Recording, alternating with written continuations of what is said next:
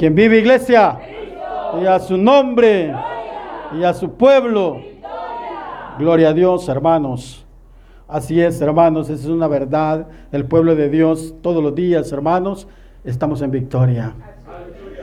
Todos los días, hermanos, estamos en victoria. ¿Y por qué estamos en victoria? Porque Cristo está con nosotros. Él está con cada uno de nosotros. En cada momento donde usted, en cada lugar donde usted y yo nos movemos, ahí está el Señor con nosotros. Aleluya. Él es bueno, hermanos. Y Él ha prometido estar con nosotros. Él ha prometido guardarnos. Él ha prometido cuidar de nosotros. Él ha prometido sustentar nuestras necesidades, hermanos. Así que no dudemos en ningún momento que Cristo está con usted y conmigo. Amén. Cristo está con la iglesia. Aleluya. Cerremos, hermanos, pongámonos de pie y vamos a cerrar nuestros ojos y vamos a hacer una oración y le vamos a decir al Señor Padre que estás en los cielos, bendito Dios, esta hora venimos delante de su presencia para darle gracias, Señor, una vez más, para agradecer, bendito Dios, por este hermoso privilegio que usted nos da, Señor, a cada uno de los que estamos en este lugar, bendito Padre porque es un hermoso privilegio el estar en su casa, bendito Dios. El estar en este lugar, Padre, para recibir, Señor, ese consejo, para recibir, amado Dios, esa enseñanza que usted de darnos, Señor, esta noche. Padre, en el nombre de Jesús, yo vengo suplicando, amado Jesús, por cada una de estas peticiones, bendito Dios, que han llegado a este púlpito, amado Jesús. Yo no las conozco, Señor, pero usted las conoce cada una Señor. Usted sabe cada necesidad, cada súplica, Padre, que hay en cada una de estas peticiones. Yo solamente, Señor, se las pongo en sus manos, Señor, para que venga usted obrando conforme a su misericordia en cada una de estas peticiones, bendito Dios. Bendice a su pueblo, bendito Jesús. En el nombre poderoso de Cristo Jesús, esta noche le suplico, Padre, que venga, Señor, hablando a mi vida. Padre, usa mi vida, Señor, conforme a su misericordia. Padre, habla a mi vida, bendito Dios. Y luego habla a su pueblo, Padre bendito. Padre, ten misericordia, Señor, de todos los que estamos en este lugar, como de aquellos que no se han hecho presentes, bendito Dios. Guárdalos, cuídalos, Señor. Protégelos en donde quiera que se encuentren. Amado Jesús, una súplica le hacemos hoy que se quede en cada uno de nosotros, bendito Dios. En el nombre de Jesús, amén y amén. Así de pie vamos a leer, hermanos. Ezequiel, busquemos ahí Ezequiel 44, Ezequiel 44, hermanos. Ezequiel 44, versículo 23, vamos a leer, hermanos. Gloria al Señor. Lo tenemos, hermanos. Gloria al Señor. Leemos el versículo 23 y dice, y enseñarán a mi pueblo a hacer diferencia entre lo santo y lo profano, y les enseñarán a discernir entre lo limpio y lo no limpio. Amén. Gloria a Dios. Puede sentarse, iglesia. Podemos tomar asiento los que pueden sentarse. Gloria al Señor, hermanos. Vamos a estar hablando, hermanos, acerca del tema que dice, hermanos, la responsabilidad del atalaya. Es una responsabilidad, hermanos, como estar aquí en este lugar, hermanos, delante de ustedes, es un hermoso privilegio. Pero también, hermanos, además de ser un privilegio, es un compromiso y es una gran responsabilidad, hermanos, el estar aquí delante de ustedes, hermanos. El que predica, hermanos, el pastor, el que predica, hermanos, tiene un gran, una gran responsabilidad delante de Dios y delante de ustedes. Porque de lo que predicamos en este lugar, hermanos, depende el estado espiritual de cada uno de ustedes. Amén, hermanos. Por esa razón es que le digo esta noche, es un privilegio, sí, pero es un compromiso y una gran responsabilidad, hermanos. Que esto, hermanos, de todo esto, hermanos, pues algún día Dios nos ha de pedir cuentas. Amén. Esto, hermanos, este versículo que hoy he leído, hermanos, el versículo 23, lo he tomado como base, hermanos, pero el, el, capítulo 44, hermanos, habla, hermanos, viene hablando Dios, hermanos, de la santidad. Él habla acerca del templo, hermanos, y él da las prohibiciones, hermanos, a Ezequiel. Él habla, hermanos, acerca de quienes iban a servir y quienes no podían servir en el templo, hermanos. Mire, eso es bien serio, hermanos, porque para servirle a Dios hay que estar bien delante de Dios, hermanos. Y eso es lo que Dios estaba recalcando a través del profeta Ezequiel, hermanos. Él estaba recalcando esto y él le dijo al profeta todo lo que iba a decir al pueblo, cómo los iba a distribuir y todo eso, hermanos, cómo iban a servir y quiénes iban a servir, hasta qué ropas iban a usar y que en qué momentos iban a quitar esa ropa y iban a usar otra ropa para no santificar al demás, el demás pueblo que estaba fuera, hermanos. Porque cuando ellos salían del templo de servir, hermanos, traían una ropa, pero él, Dios les pide que en ese momento se quiten esa ropa y se pongan otra ropa, hermanos. Mire, es que nosotros le servimos a un Dios de orden, a un Dios ordenado, a un Dios que no le gusta el desorden. Somos nosotros a quien nos gusta el desorden, porque somos nosotros los desordenados, pero Dios, al Dios al que usted y yo le servimos, es un Dios de orden. Amén, Amén hermanos. Habla, hermanos, el versículo 23 y dice, enseñarán a mi pueblo a hacer diferencia entre lo santo y lo profano. Nosotros muy bien sabemos, hermanos, qué es lo santo.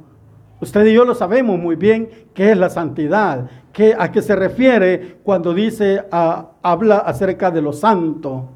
Pero también creo yo, ando y no me equivoco, eh, que sabemos qué es lo profano.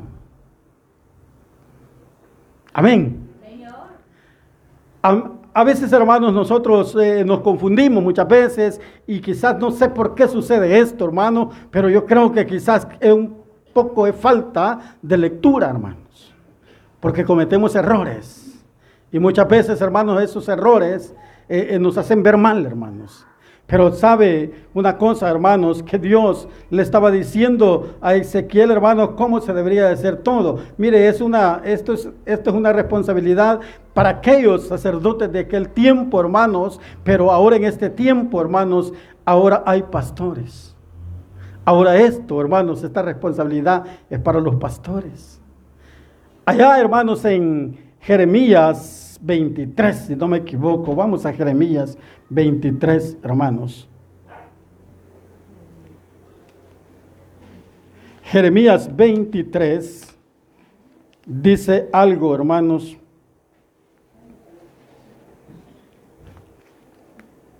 Jeremías 23 habla acerca, hermanos, de los pastores. Jeremías 23 esta Biblia se me pega. Jeremías 23 habla acerca, hermanos, de, los pastores y dice algo ahí que me impactó, hermanos, cuando lo leí. Dice así, mire, hay de los pastores que destruyen y dispersan las ovejas de mi rebaño, dice Jehová. Por tanto, así ha dicho Jehová, Dios de Israel, a los pastores que apacientan mi pueblo, vosotros dispersasteis mis ovejas y las espantasteis. Y no las habéis cuidado. He aquí que yo castigo la maldad de vuestras obras, dice Jehová. Refiriéndose a los pastores, hermanos. Él dice, hermanos, que dispersaron su pueblo Muchos en este tiempo, hermanos, como la palabra del Señor dice, está escrito que muchos vendrán en su nombre, hermanos, y engañarán a su pueblo. Engañarán a muchos, incluso al pueblo de Dios. Hermanos, hay muchas que predican, hermanos, pero hay muchos que no predican conforme la palabra. Muchos, hermanos, predicamos y a veces quizás nos equivocamos, hermanos, pero hay de aquellos, dice el Señor, que a veces con nuestras equivocaciones, con nuestros errores, hermanos, podemos confundir al pueblo. Amén. ¿Está de acuerdo conmigo? Entonces, hermanos, es bueno, hermanos, ¿qué debemos de hacer entonces, hermanos, para hacer las cosas conforme Dios quiere que se hagan? Tenemos que prepararnos, hermanos. Y hay que prepararnos, hermanos, para hacer bien las cosas. Y es que Dios, hermanos, no está en contra de que el predicador se prepare. No está en contra, hermanos. Dios está de acuerdo a que conozcamos más de Él, hermanos. Y entre más conozcamos de Dios, más vamos a, a saber desarrollar, hermanos, la obra del Señor. Amén. Porque si no, hermanos, no lo vamos a hacer bien. Hablando acerca, hermanos, de que dice el versículo 23, que íbamos, que y enseñarán a mi pueblo, dice, hacer diferencia entre lo santo y lo profano. Ya les dije, lo santo ya lo sabemos todo, ¿verdad? La santidad, hermanos, eh, ser santo es apartarnos del pecado. Apartarnos de aquello, hermanos, que es dañino para nuestra salud espiritual. Eso es, hermanos, la santidad. Apartarnos también entra, hermanos, en la santidad la bondad de cada uno de nosotros, el ser bien a las demás personas, al no interesarnos, hermanos, por nuestro propio bien, sino por el bien de los demás. Hermanos, eso entra también en la santidad, hermano. Porque usted sabe, hermanos, que vamos a imitar, bueno, la misma palabra nos invita que imitemos a Cristo Jesús. Y el que hizo él fue bondadoso, hermanos. Él nunca buscó su, bienestar, sino el bienestar de los demás. Y si no veamos nosotros hoy en día, hermano, estamos en este lugar, ¿por qué? Por esa razón, porque Jesús no buscó su bienestar, sino nuestro bienestar. Amén. Ahora bien, hermanos, lo profano, yo busqué por ahí, hermanos, eh, en un diccionario bíblico, hermanos, y dice esto, mire, me impactó también, hermanos, porque hay cosas que yo las veo y digo yo, ¿y, por qué será que se hacen? Y si es, y eso es ser profano. Mire, dice, hermanos, uno, que no es sagrado ni sirve a uso sagrado, puramente secular. Dice el dos, que no demuestra el respeto debido a las cosas sagradas. Las cosas sagradas, hermanos, merecen un respeto, hermanos. Hay que respetarlas, hermanos. Como por ejemplo, hermanos, se han dado momentos, se han dado casos, hermanos, aquí, que está el momento de la palabra y otros están platicando por allá. Eso, hermanos, es de lo que nos está hablando acá. Que no demuestran el respeto debido a las cosas sagradas.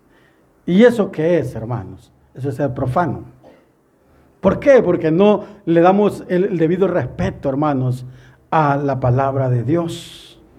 Porque no podemos estar, no puede estar aquí predicando, hermanos, y, otros están allá haciendo otro culto allá atrás. No se puede, dos cultos al mismo tiempo. Es uno solo, hermanos. Amén.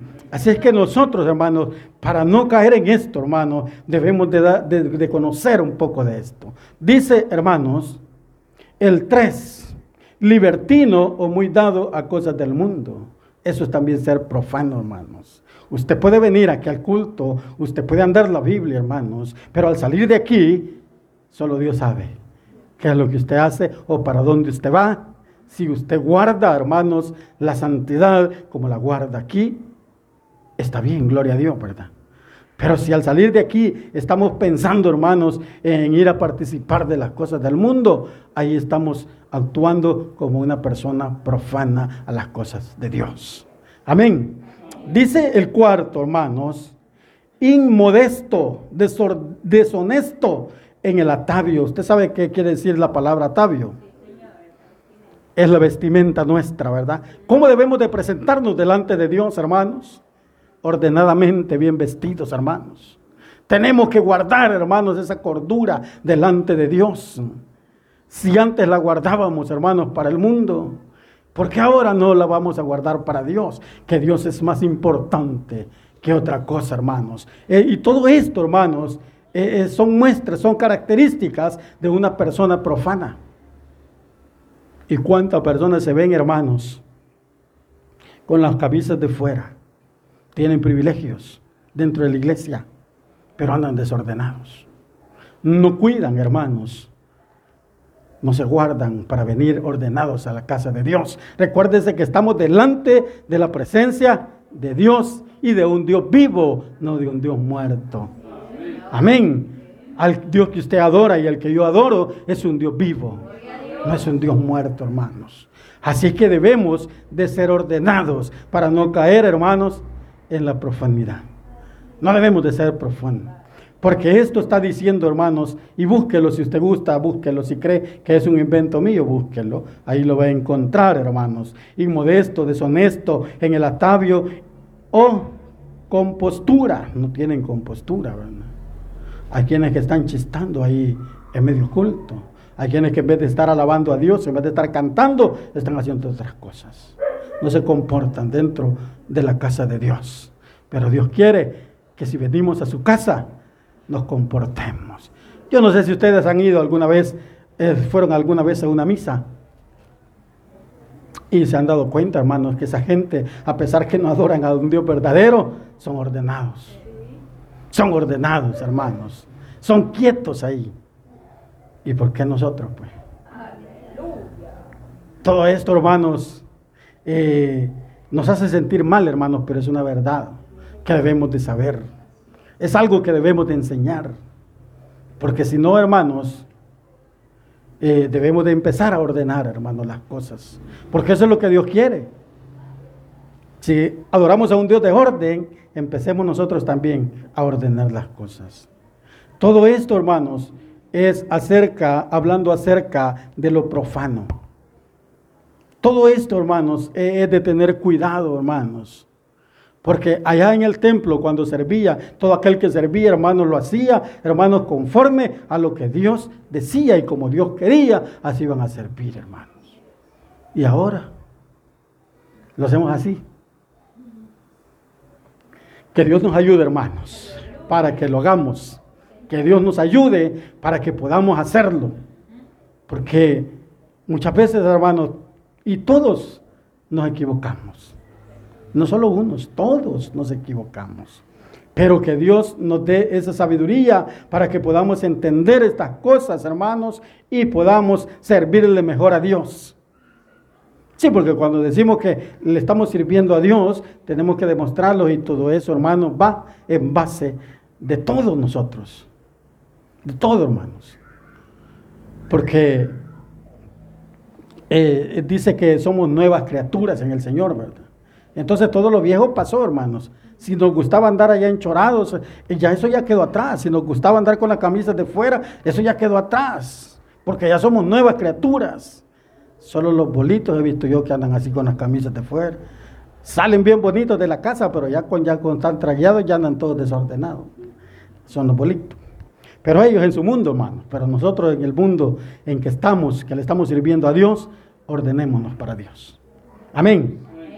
Ahora, hermanos, vamos a hablar acerca de las enseñanzas. A veces hay, o de las malas interpretaciones, hermanos. Hay unas malas, hay un versículo, hermanos, que es mal interpretado, hermanos, por muchas personas. A mí una persona me dijo, hermanos, si un hermano de años tenía añales, hermanos, de ser cristiano, y él me dijo, cuando yo le di la noticia, hermano, que iba a empezar a, ir a unas clases, él me dijo, ¿y para qué va a ir, siervo? Si eso es pecado ante Dios, me dijo. Si es Dios quien le va a dar, si usted quiere, métase con Dios y Dios le va a dar. Y eso es cierto. Dios nos capacita. Es cierto, hermanos. Pero no está de más que aprendamos otras cosas. Amén. No está de más, hermanos, que pongamos de nuestra parte para conocer más de Dios. Aleluya. Dice, hermanos, segunda de Corintios, versículo 6. Este versículo es bien mal interpretado muchas veces, hermanos, y es que dice así, mire, el cual asimismo nos hizo ministros competentes de un nuevo pacto, no de la letra, sino del espíritu, porque la letra mata, mas el espíritu vivifica. Basándose a ese versículo, este señor me dijo, lea la Biblia y dice, me dijo que la, mucha letra mata. Allí no dice mucha letra. Allí dice la letra mata. Pero no se está refiriendo, hermanos, al, al, conocimiento de Dios, a que busquemos de Dios. Porque si a eso se refiriera, hermanos, entonces ahí surgen unas preguntas. Allí surge una pregunta y una pregunta muy poderosa, hermanos. Porque todo de todos es conocido que la palabra de Dios, este libro maravilloso que tengo yo aquí, usted lo tiene ahí en sus piernas, es inspirado por el Espíritu Santo, ¿sí o no? Es inspirado por el Espíritu Santo, ¿verdad? Entonces, hermanos, si este libro es inspirado por el Espíritu Santo, ¿por qué Dios ha de quererme hacer daño si yo estudio su palabra? No hay por qué. Porque lo que voy a hacer es buscar conocerlo más a Él.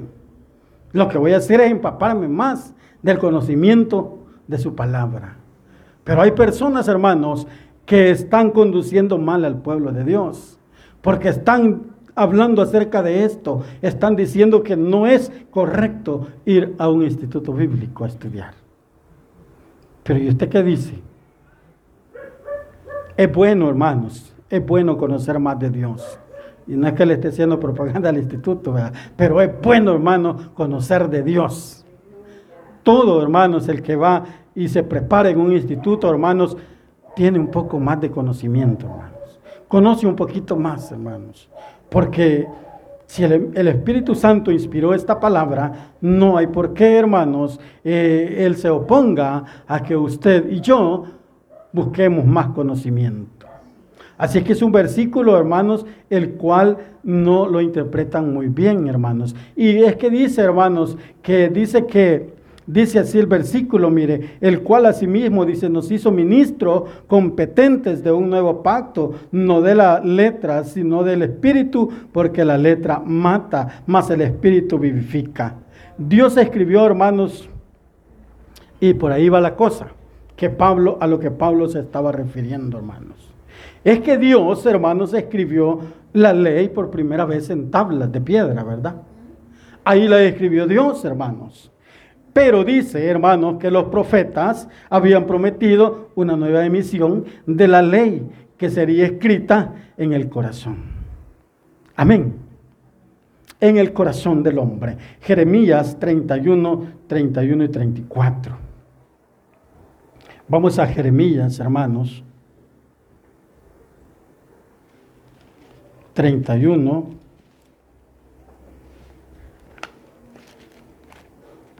Treinta y cuatro.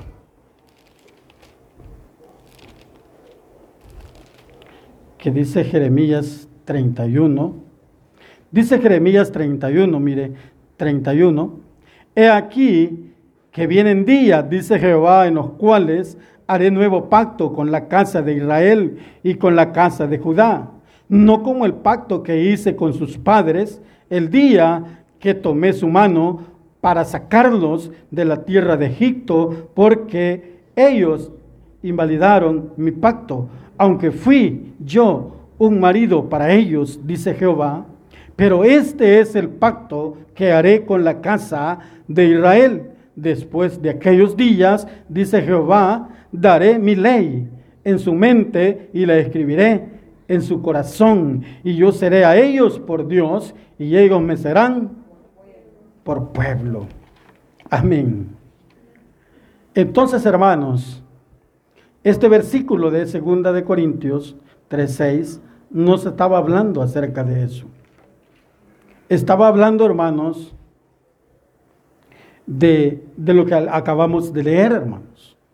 Es que mire, es que el conocimiento, la letra, en ningún momento lo va a matar. Mataba la, ley, la ley escrita, hermanos. Mataba en aquel tiempo, porque el que pecaba, hermanos, ese tenía que morir. Pero ese era en allá en la ley. Pero ahora no es así, hermanos. Ahora ya no es, ahora es diferente todo esto, hermanos. En Ezequiel 11, 19, 20 dice que Él quitará nuestro corazón de piedra y nos pondrá uno de carne. Eso dice Ezequiel, hermanos. Seguimos, dice, la diferencia, dice, aquí está entre la ley escrita en papel y la ley escrita en el corazón. Dios la escribió en tablas al principio, pero ahora Jesús, la palabra encarnada, la escribe en el corazón de sus discípulos. En el Antiguo Testamento la ley escrita mataba. la incapacidad moral del hombre para, cumplir la ley escrita lo condenaba. Ahora el Espíritu Santo es quien escribe la ley en nuestros corazones para que mediante la gracia, hermanos, podamos obedecer a Dios. Mediante la gracia, hermanos, usted y yo podemos obedecer a Dios. Antes nadie era capaz de cumplir la ley. Y es por eso que se daba todo esto, hermanos. Y es que ahí lo hemos leído, que dice que la ley, dice, la ley escrita mataba. ¿Y qué era lo que, eh, este, qué era lo que no hacía, hermano? Que el hombre eh, cumpliera cabalidad, dice que la incapacidad moral del hombre para cumplir la ley escrita lo condenaba. Pero ahora dice que Jesús, hermano, vino a escribir esa ley en el corazón de sus discípulos.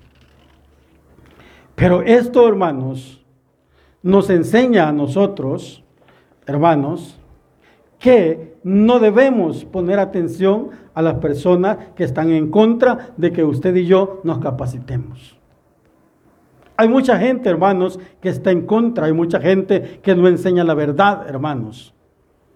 Pero nosotros, hermanos, tenemos que estar agradecidos con Dios. Usted y yo, el pueblo de esta congregación, hermanos, debemos de estar agradecidos con Dios. ¿Y sabe por qué, hermanos? Por tener por haber levantado en esta congregación a un pastor y lo ha capacitado, hermano, para que Él nos capacite a cada uno de nosotros. Amén. De eso deberíamos de estar nosotros agradecidos, hermano, porque Dios ha levantado a nuestro pastor y le ha dado conocimiento, sabiduría, y Él es una persona, hermanos, que no tiene egoísmo. Él comparte lo que Él sabe con todos nosotros. Y el que no aprende, es porque no quiere. Así que tenemos que poner de nuestra parte, hermanos, para aprender de lo que nuestro pastor nos da. Dios a través de él. En otros lugares no enseñan esto, hermanos. En otros lugares enseñan otras cosas. Enseñan la palabra de Dios equivocadamente. Y es por eso, hermanos, que hay muchos creyentes que eh, están, hermanos, mal espiritualmente hablando, hermanos. El domingo, hermanos, yo estuve aquí en la mañana y, en la mañana me había hablado mi cuñado y, nos había invitado a, una, a un culto de acción de gracias que él tenía, hermanos. Y me dijo, ¿verdad, hermano? Quiero que venga y, predique. Y yo le dije, pero yo voy a la iglesia en la mañana, no puedo. No, me dijo, va a ser a las 2 de la tarde. Entonces me fui con mi esposa y fuimos, hermanos. Y yo predicándole hice una pregunta y entonces, y yo le pregunté, así les pregunté, ¿a qué vino Cristo? Y que me contestó un hermanito que es un hermanito que danza, habla en lenguas y todo. Y él me dijo, a morir, me dijo. Entonces, hermanos, ahí nos damos cuenta, hermanos, cómo está la enseñanza. Y ahí nos damos cuenta, hermanos, que Dios, que nos está enseñando conforme la voluntad de Dios, hermanos. Porque imagínense este hermano, él me contestó así, a morir, me dijo. Y al otro contestaron otras cosas, hermano. Pero la verdad es de que todo equivocado. Entonces, hermanos, ahí me di cuenta, hermanos, cómo está, cómo está el pueblo de ahí. Pero otras hermanas, cuando terminé, hermanos, y salí, otras hermanas se acercaron y me dijeron, hermano, eh, deme la cita bíblica, quiero leerla. Porque hasta eso se les olvidó. Entonces se las di, hermanos, para que ellos la estudiaran y la leyeran. Y entonces vi, hermanos, que si hay personas necesitadas de aprender, de conocer, pero lastimosamente no tienen a un líder que les enseñe. Pero usted y yo sí tenemos una persona que nos enseña. Amén. Recibimos, recibamos siempre, hermanos, todas esas capacitaciones que se nos dan gratis. Amén, hermanos. No faltemos, hermanos, a estos ayunos. Mira qué bonito, hermanos, se pone, ¿verdad? Bueno, los que han estado ya se dieron cuenta, ¿verdad? Que se pone bonito y que sí aprendemos. Amén, hermanos. Yo he estado eh, así, le dije a mi esposa, qué lástima, le digo yo, que nunca me había puesto, hermanos, a tomar la decisión, hermanos, a venir a todos los ayunos. Y no es porque yo no quería, sí quería, hermanos, pero sabe, me había sujetado a lo que el médico me había dicho. Ustedes, la mayoría de ustedes ya saben de qué padezco yo, y entonces el médico me había sugerido que eso no se podía hacer. Pero yo una vez orando le dije al Señor, Señor, si esto no se puede hacer, en, el hombre dice que no, pero yo sé que tú dices otra cosa. Y le rogué al Señor, hermanos, y le pedí que me capacitara, hermanos, que me diera la fuerza para culminar ese ayuno. Y yo dije en mi corazón, si yo culmino este un ayuno, yo voy a estar en todos los ayunos. Así es que, hermanos, primeramente el Señor me dé esa capacidad, hermanos. ¿Sabe por qué? Porque yo dudaba, hermanos, yo tenía temor ponerme mal, hermanos, a medio ayuno. Y dije yo, qué vergüenza, ¿verdad? Pero fíjese de que no fue así. Gracias a Dios, hermanos. Dios me ha capacitado, Dios me ha fortalecido en ese momento, hermanos. Y ahí, hermanos, hay que entender que Dios es un Dios, hermanos, que cumple sus promesas. Dios cumple sus promesas, hermanos. Yo era el que estaba atrasado, hermanos. Yo era el que estaba creyéndole al médico cuando tendría que creerle a Dios, hermanos. Pero ahora me di cuenta, hermanos, que la verdad es de que eh, verdaderamente Dios tiene la última palabra. Viera qué bonito. Entonces, hermanos, eso es lo que yo dije en mi corazón y yo le pido a Dios que Dios me ayude y que me siga fortaleciendo, hermanos. Porque es necesario, hermanos. Si usted, bueno, yo, hermanos, que he tenido la oportunidad de ir ahí a ese lugar, Hermanos, me he dado cuenta, hermanos, la necesidad que hay de conocimiento, la necesidad que hay de saber, hermanos, acerca de lo que Dios quiere que nos demos cuenta. Y usted y yo que tenemos esa oportunidad aquí en casa, hermanos, a veces la desaprovechamos, hermanos. A veces no queremos tomar esa oportunidad. Esa es una bendición para nosotros, hermanos. Aprovechemos esa bendición, hermanos, porque usted y yo que predicamos en este lugar, tenemos que prepararnos, porque Dios dice aquí en Ezequiel, hermanos, que vamos a enseñar esto, mire. ¿Qué dice Ezequiel 23, hermanos? Dice, y enseñarán, dice, a mi pueblo a hacer diferencia entre lo santo y lo profano. Y les enseñarán, dice, a discernir entre lo limpio y lo no limpio. Hay que pedirle al Señor discernimiento, pero, pero también, hermanos, el que predica tiene que dar esas enseñanzas al pueblo. Pero también tiene que predicar aquí, pero tiene que predicar con su testimonio, ¿verdad? No solo vamos a venir a hablar aquí y vamos a dar un mal testimonio allá afuera, hermano. Tenemos que cuidar, guardar ese testimonio, porque Dios lo va a demandar si no lo hacemos. Porque esto, hermanos, que estemos aquí es de parte de Dios. Dios ha querido, hermano, que nosotros lo hagamos. ¿Cuántas hermanas predican aquí, hermanos? Tienen que guardar su testimonio. Y todos los que predicamos tenemos que guardar nuestro testimonio. Cuidarnos allá afuera, hermanos. Apartarnos del pecado, hermanos. Apartarlo de lo que no está limpio, hermanos. Y buscar limpiarnos más. Amén, delante de Dios, hermanos. Para que Dios, hermanos, haga su obra en nosotros. Para que Dios nos bendiga, hermanos. Para que Dios nos colme de bendiciones. Tenemos que aprender de Él. Tenemos que aprender, hermanos, a hacer su voluntad. Y tenemos que cumplir, hermanos, con lo que Dios pide que cumplamos. Si nosotros predicamos, guardemos nuestro testimonio desde allá afuera y hasta aquí adentro, hermanos. Cualquier privilegio que usted tenga en la congregación debe de cuidar su testimonio. Y debemos de ser, hermanos, no ser como dice, como dice aquí, ¿verdad? El, 3 que leíamos, o no, el 2 que leíamos, que no demuestra el respeto debido a las cosas sagradas.